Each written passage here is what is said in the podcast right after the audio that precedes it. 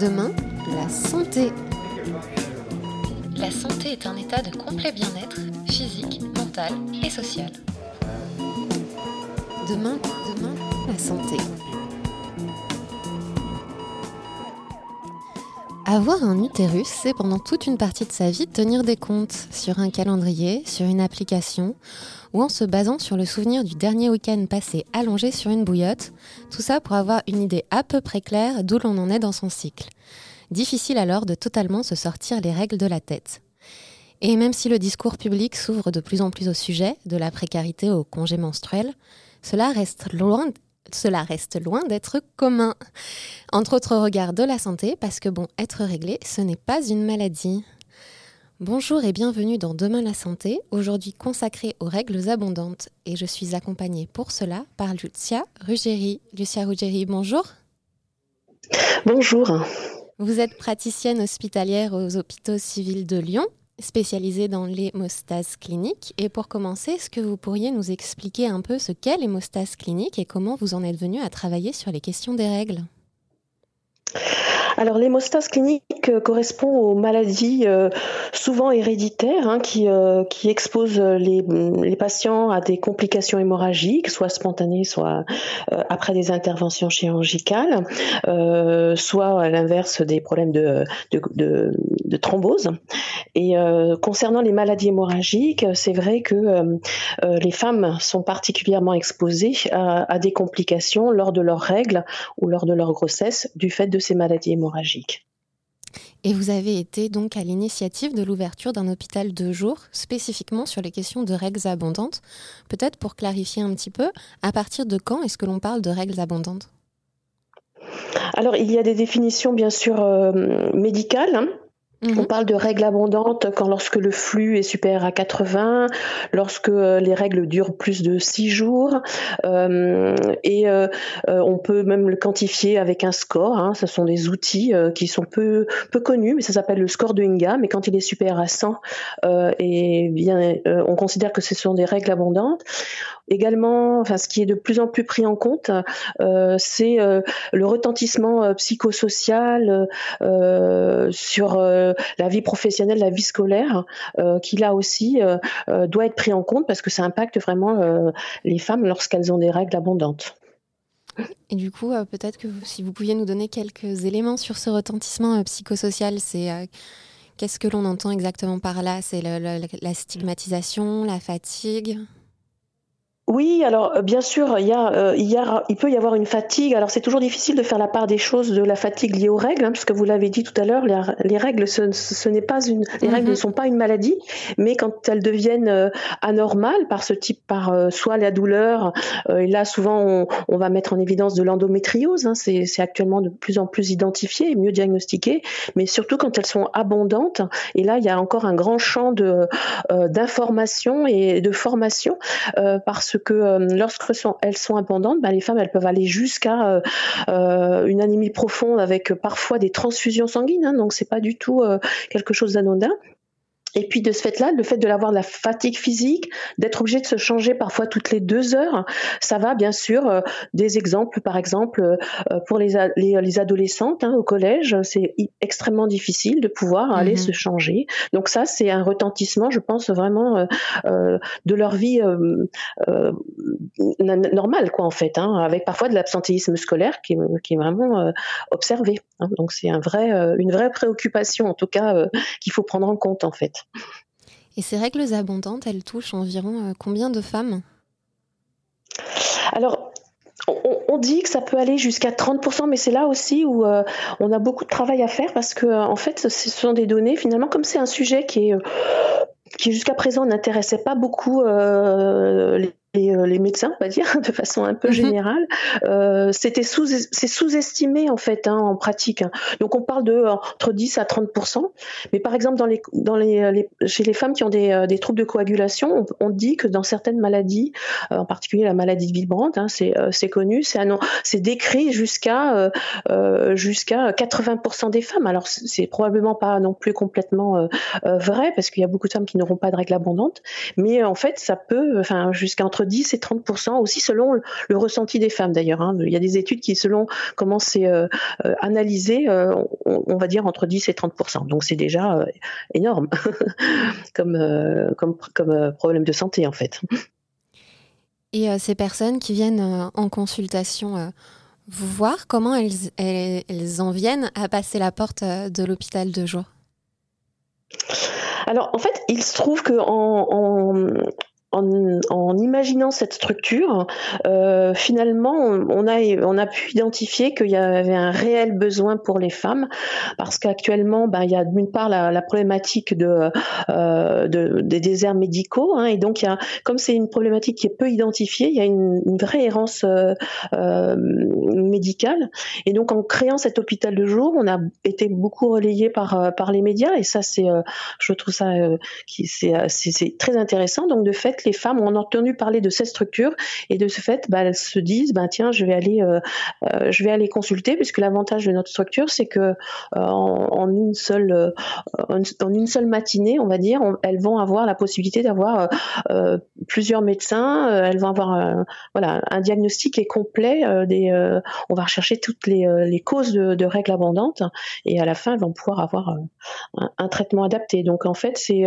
c'est elles qui font la démarche souvent avec euh, parfois le, relais hein, de leur médecin. Il faut qu'elles aient une demande du médecin, mais souvent c'est elles-mêmes qui vont faire la démarche parce qu'elles en souffrent depuis de, nombreuses années et que finalement on n'avait pas répondu à leur euh, à leurs problématiques. On les avait parfois pas écoutées du tout euh, parce que voilà, on considère que les règles c'est normal, alors qu'en fait elles en souffrent vraiment depuis plusieurs années. Vous avez mentionné que c'est un besoin réel on pourrait avoir jusqu'à un tiers des personnes ayant des règles, pouvant être sujettes à, des règles abondantes. Vous avez mentionné aussi une question euh, d'errance médicale. Est-ce que des, dispositifs euh, comme le vôtre ou des structures qui peuvent prendre en charge ces questions-là sont nombreuses sur le territoire? Alors, en, principe, en fait, tout, tout médecin euh, généraliste, tout euh, gynécologue médical ou, obstétricien doit pouvoir prendre en charge euh, ces patientes-là. mais d'une part, il n'y a pas assez de médecins, il n'y a plus assez de médecins. Et puis surtout, voilà, même s'il y a des recommandations, hein, parce qu'il y a des, en effet, la haute autorité de santé a proposé, enfin voilà, les, sociétés de santé proposent des, prises en charge vraiment, comment dire, protocolisées. Mais malgré cela, c'est peu connu. Et euh, de ce fait-là, il n'y a pas vraiment de prise en charge telle qu'on la propose nous à Lyon. Alors à Paris, je crois qu'il y a un centre qui le propose dans cette modalité-là, euh, qui est une, prise en charge multidisciplinaire. À Bordeaux aussi, mais ce n'est pas non plus, euh, enfin d'une part, c'est pas forcément connu par euh, les médecins de la région parisienne, par exemple. et voilà, la particularité de notre structure, c'est que d'une part, on en a parlé, et que surtout, c'est cette prise en charge multidisciplinaire qui qui n'existe pas vraiment en fait dans la plupart des, des régions en fait. Donc j'imagine que vous devez avoir des personnes qui peuvent venir d'assez loin. Oui, oui, c'est un peu la surprise qu'on a eue depuis un an. On a euh, à peu près un quart des, euh, des patientes qui viennent, alors peut-être pas un quart, mais on va dire un dixième de l'ensemble de la France. Hein. Euh, la dernière en date, elle, est venue de Guyane spécifiquement. Enfin, c'est une jeune fille avec sa maman, donc ça paraît un peu démesuré, mais ça répond vraiment. On a, enfin, j'espère qu'on aura répondu à la demande, hein, mais ça répond en tout cas à une demande de de cette patiente en fait. Hein, euh, voilà. Euh, vous le disiez tout à l'heure, il y a assez peu d'informations euh, sur la population en elle-même, de personnes qui pouvaient être sujettes à, à ces problématiques-là. Est-ce qu'il y a aussi peu d'informations sur les causes de ce problème? Alors je pense que les causes, euh, en fait, finalement, il y a relativement peu de causes. Enfin, si on veut dire, mhm. euh, si on peut parler comme ça, parce qu'en fait, ce que nous on va rechercher euh, quand elles viennent nous voir, c'est bien sûr les causes gynécologiques, hein, les maladies de l'utérus, qui sont finalement assez rares. moi, je vais rechercher justement les causes hématologiques. Donc celles-là-ci, en effet, elles sont plus moins bien connues. Mais dans la grande majorité des cas, en même temps, elles sont, il y a très peu de causes. Il n'y a pas de cause réelle, ce qu'on appelle de causes euh, d'étiologie réellement aux règles. Ce sont des règles, on va dire, physiologiques, enfin, pas physiologiques, mais euh, euh, abondantes, mais voilà, sans cause en fait. Et donc, elles sont connues, mais finalement pas forcément bien recherchées et pas de rechercher de façon systématique surtout. Hein. Donc c'est pour ça que nous notre structure elle permet de rechercher euh, toutes les causes et, euh, et mais sans forcément en trouver à, à, chaque fois. Mais ce qui, a, ce qui est intéressant, c'est que ça permet quand même de dire on a éliminé les causes qui donnent des règles abondantes mm. et dans les dans tous les cas on propose un traitement en tout cas on essaye. Et ces traitements justement ça va prendre quelle forme? J'imagine que ça dépend euh, des personnes. Oui, alors voilà. Alors en fait, bien sûr, s'il y a des causes gynécologiques euh, euh, de type, par exemple les polypes, on va jusqu'à euh, l'intervention chirurgicale. Alors ce ne sont pas des interventions, mais et s'il y a des maladies hémorragiques, éventuellement on va aller les dépister. Mais finalement, rarement on va leur proposer vraiment des traitements spécifiques. Et dans la grande majorité des cas, on, va proposer des traitements ce qu'on appelle symptomatiques, c'est-à-dire que bien on va corriger. Souvent, il y a une carence en fer donne de l'anémie, donc ça c'est extrêmement important de de, donner du, fer, euh, soit par l'alimentation, soit par des médicaments. Euh, souvent, on ne donne que ça, alors que ce n'est pas suffisant, parce que ça, ça sert à rien d'en donner du fer si on n'a pas traité la cause du saignement. Mm. Et puis surtout, on va donner des traitements symptomatiques. Il y a des médicaments qui augmentent la, la qui euh, améliore la coagulation. Et puis il y a aussi, alors dans la grande majorité des cas, même si ça paraît quelque chose qui est actuellement pas tellement, euh, euh, comment dire, ou pour lequel en tout cas il y a des, il y a des, craintes, ce sont les traitements hormonaux qu'on donne habituellement pour la contraception. Hein. C'est vrai que de plus en plus c'est décrié parce qu'il y a des complications. Hein. C'est sûr, ce sont des médicaments avec des effets secondaires qui surtout, il faut chaque femme a sa contraception, à sa à son traitement hormonal adapté. Ça varie dans le temps, ça varie voilà chaque chaque chaque femme. Donc vraiment c'est une prescription individuelle et ces médicaments-là, ben, c'est un peu notre rôle d'essayer de les proposer euh, de façon euh, extrêmement individualisée euh, pour que ça soit bien toléré et qu'on on traite de ce fait-là les règles. après voilà, nous on, on attache beaucoup d'importance à ce que les femmes aient le choix de leur traitement en leur en les expliquant, en adaptant si c'est pas bien toléré, mais surtout, enfin, ma collègue et moi, donc ma collègue gynécologue, euh, le docteur Gouy qui travaille avec moi, et euh, eh bien, on essaye vraiment de, euh, de faire quelque chose de, d'individualiser en fait et éventuellement évolutif dans le temps quoi. Vous avez parlé de, votre collègue, vous avez aussi mentionné que la consultation euh, dans, cet hôpital de jour euh, permettait d'avoir presque un, parcours, euh, un parcours de, soins complet, c'est donc une prise en charge multidisciplinaire.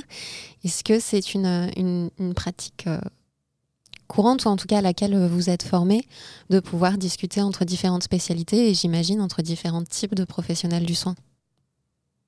Alors ça, euh, de mon expérience précédente, hein, puisque j'ai longtemps travaillé euh, au centre d'hémophilie, euh, où on avait la prise en charge de maladies hémorragiques héréditaires, hein, de type hémophilie par exemple.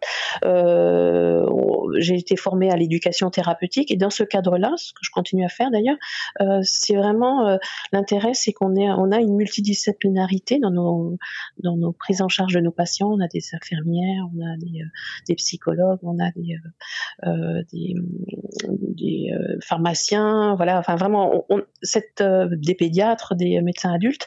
Donc vraiment cette idée de multidisciplinarité, pour moi, j'en ai cette expérience-là. Et là, en montant l'hôpital de jour, c'était un peu cette idée-là que j'avais, parce que habituellement dans les recommandations, on dit, c'est écrit hein, dans les, je vous le disais, les protocoles de la de l'HAS, de la haute autorité de santé, on dit qu'il faut qu'il y ait une prise en charge multidisciplinaire. Mais de pouvoir, ça, c'est s'il y a des comment dire, des consultations successives et qu'on s'envoie des courriers, c'est ben, ce qu'on fait tout le temps. Hein. Tout médecin fait euh, euh, a une multidisciplinarité en faisant des courriers, euh, mais si on peut en parler de façon directe, de façon chronologiquement beaucoup plus plus réduite, c'est extrêmement enrichissant de, de part et d'autre. Et puis surtout pour le patient, pour la patiente, c'est beaucoup plus intéressant, quoi, parce qu'on sort avec. Euh, des fois, il y a quelques fois où, euh, alors c'est vrai que souvent, on, on, se parle pas de, de façon euh, euh journal, enfin à chaque consultation, entre deux consultations, on n'échange pas. Mais dès qu'on a un doute sur le traitement qu'elle prescrit, moi sur sur si elle peut proposer ça par rapport à la à ce que je connais comme risque enfin dire euh, voilà des faits secondaires, on discute et ça c'est extrêmement intéressant et je pense que ça euh, c'est ce qui fait l'intérêt de notre structure quoi. Vraiment c'est euh, cette complémentarité est, à mon avis indispensable quoi pour faire le meilleur traitement pour les patientes. Ouais. Donc ça va être facilité par la proximité qu'il y a entre les, entre les différentes, la proximité euh, géographique qu'il va y avoir entre les, voilà, exactement, spécialités. Exactement. Ouais. Et je sais que euh, dans, dans, le cadre de la radio Tantoposen, on a, moi j'ai imaginé ça aussi, l'importance d'avoir sur le même lieu, euh, mhm. qu'on a fait un circuit très court en fait, hein, euh, parce qu'on sait qu'à l'hôpital, enfin moi c'était quelque chose qui m'avait euh, qui m'a qui m'avait euh, questionné en fait, parce qu'on sait bien que dans les hôpitaux, aussi bien privés que publics, mais il y a souvent c'est difficile, hein, les, les, patients sont un peu laissés à, à, à livrer à eux-mêmes par rapport au circuit, et là nous on a on a enfin, on l'a pensé comme ça en tout cas, pour qu'en fait il y ait un accueil et qu'on les, qu'on les accompagne sur l'ensemble de la, du parcours, euh, pour que justement euh, il y ait cette euh, cohérence aussi au niveau géographique, quoi, parce que mhm. voilà, c'est c'est important de, c'est vraiment structuré comme ça, quoi. Donc, je pense que ça améliore aussi, ça participe aussi à, à, la prise en charge pour pas qu'il y ait, en tout cas pour le vécu de la consultation de l'hôpital de jour, parce que ça fait partie aussi peut-être ça du soin,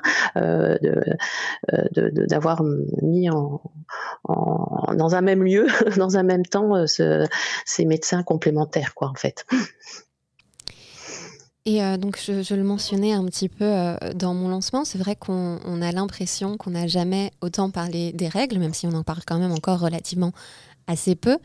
Est-ce que vous avez l'impression que cette euh, ouverture euh, du discours permet aussi, euh, notamment au niveau de la pratique médicale, de générer un, un intérêt nouveau?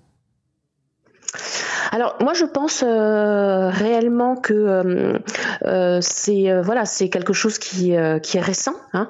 Je, cite toujours l'association Règles élémentaires qui est une, une, association qui a beaucoup œuvré, enfin qui œuvre énormément. c'est eux qui ont commencé à évoquer la notion de précarité menstruelle hein, puisque c'est le, départ de leur leur travaux. ils parlent du c'est eux qui ont évoqué aussi le tabou des règles, puisqu'ils font beaucoup dans les, euh, dans les lycées, dans les, les écoles pour euh, aborder. Et je pense qu'ils ont déjà fait un travail énorme de, de comment dire, d'affichage euh, des règles. c'est complémentaire, ça a été complémentaire aussi avec tout le travail qu'il y a sur l'endométriose. Donc on est mhm. enfin, on a enfin pris en compte finalement des problématiques féminines. ça c'est un petit peu, voilà, ça commence à quand je dis tendance, c'est parce que jusqu'à présent, ça ne l'était pas du tout. Quoi. On, est enfin en train de, euh, poser euh, euh, des problématiques spécifiques féminines qui, voilà, on sait que c'est la moitié de la population et de pouvoir enfin en discuter, d'en parler, c'est à mon sens complètement primordial. Mais je pense qu'il y a encore énormément de travail, hein, d'information, parce que je sais que on, on, parle des problématiques féminines, hein, par exemple, voilà, les règles, la grossesse, euh, mais on, sait aussi, parce qu'il y a, il y a des, euh, euh, des, des, médecins et des, des, historiens qui sont en train de travailler aussi, enfin, qui commencent à évoquer le, la problématique du genre en santé, hein, mm-hmm. puisque les femmes, on n'est pas forcément la même, c'est vraiment quelque, le, la santé est, probablement genrée, et j'ai récemment lu un article, enfin, une publication, enfin, un livre d'Alison McGregor, hein, c'est une américaine qui a, qui a, commencé à évoquer le sujet. Et donc, euh, en fait, on est au tout début euh, de, de, la, euh, de la prise de conscience de la santé des femmes, quoi, en fait. Et bon, donc c'est bien, c'est bien de mettre une, de contribuer à. Je pense que c'est c'est, super en fait qu'on commence à, en parler, mais il faut qu'on continue à à former, informer, à, travailler sur le sujet en fait, hein, et que ça soit euh, comment dire, euh, pas qu'un sujet de, des femmes en fait, hein, j'aurais envie de dire, mhm. euh, et aussi surtout au niveau médical, j'aurais envie de dire, c'est un vrai sujet pour tous les médecins et pas uniquement pour les médecins femmes, bien sûr. Et du coup, ces espaces de, de, dialogue où ces questions commencent à, à se formuler, on va les retrouver où? C'est des espaces qui s'ouvrent au moment de la formation des futurs médecins? C'est des espaces de formation continue? Alors pour l'instant, je pense que malheureusement, euh, pour euh, pour en avoir discuté aussi avec euh, des, euh, une historienne qui travaille sur le, qui travaille aussi à la, faculté de médecine, je pense que c'est encore, ça manque encore cruellement de d'espace en fait. Hein. Je, je suis pas mhm. sûre que pendant les études médicales, on a les études médicales se, se sont ouvertes à, euh, à la philosophie, aux sciences humaines, on va dire de manière très large, mais c'est surtout au tout début des études. Et je pense qu'il y a vraiment sur la problématique du genre en, en, en santé, je pense que c'est pas du tout encore enseigné quoi en fait. Hein. Euh, euh, alors euh, voilà, par exemple, les sages-femmes par rapport aux, médecins dans l'ensemble de leur génération, en formation, bah, les, comment dire, les, sages-femmes sont dédiées aux femmes, donc elles, elles sont, je pense, mieux formées sur la santé des femmes que peut-être d'autres médecins qui ont toute la médecine à, apprendre. Quoi. Donc je, pense que pour l'instant, c'est aussi des champs où qui doivent être, euh, euh, comment dire, euh, développés. Alors il y a heureusement des associations. Moi, je pense qu'il y a beaucoup d'associations des patients. C'est dans ces dans ces associations avec des sites. je pense à l'association réglementaire qui est en train de construire justement des, je crois, des des outils de formation hein, qui n'existent pas encore, je crois. voilà, il faut vraiment que, mais ça c'est c'est heureusement la place que prend de plus en plus les associations patients, hein, le patient dans sa prise en charge.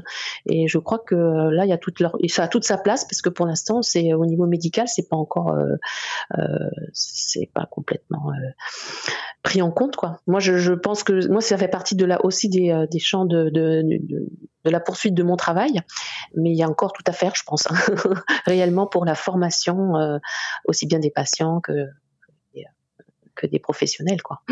Et bien justement, pour les quelques minutes euh, qui nous restent, vous avez évoqué euh, la poursuite de votre travail. Quelles seraient euh, pour vous là, les, grandes pistes ou les pistes les plus importantes qu'il faudrait explorer pour justement améliorer la prise en charge de ces problématiques?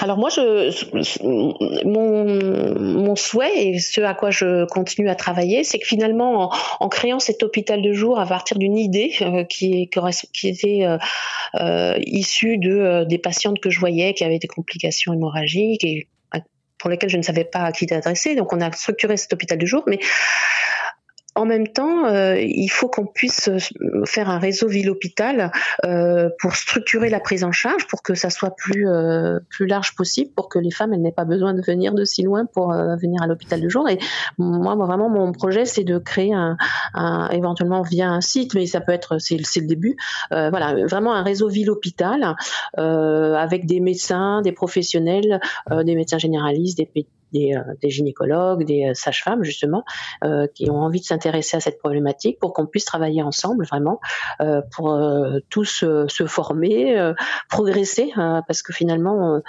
comme c'est un sujet peu euh, euh, peu comment dire observé étudié puisque voilà pour l'instant on propose des traitements mais finalement en étant plus euh, multidisciplinaire avec beaucoup de, de, médecins on pourrait probablement peut-être aussi faire évoluer les traitements quoi.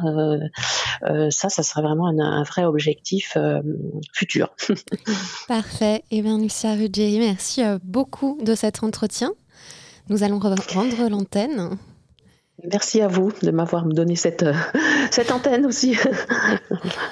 Je rappelle donc que l'hôpital de jour consacré aux règles abondantes se situe à la Croix-Rousse à Lyon et que des fiches ressources sur le diagnostic et la prise en charge des règles abondantes sont disponibles sur le site des hospices civils de Lyon. Bon après-midi à l'écoute de Radio Anthropocène et à bientôt. Demain, la santé. Santé est un état de complet bien-être physique, mental et social. Demain, demain, la santé.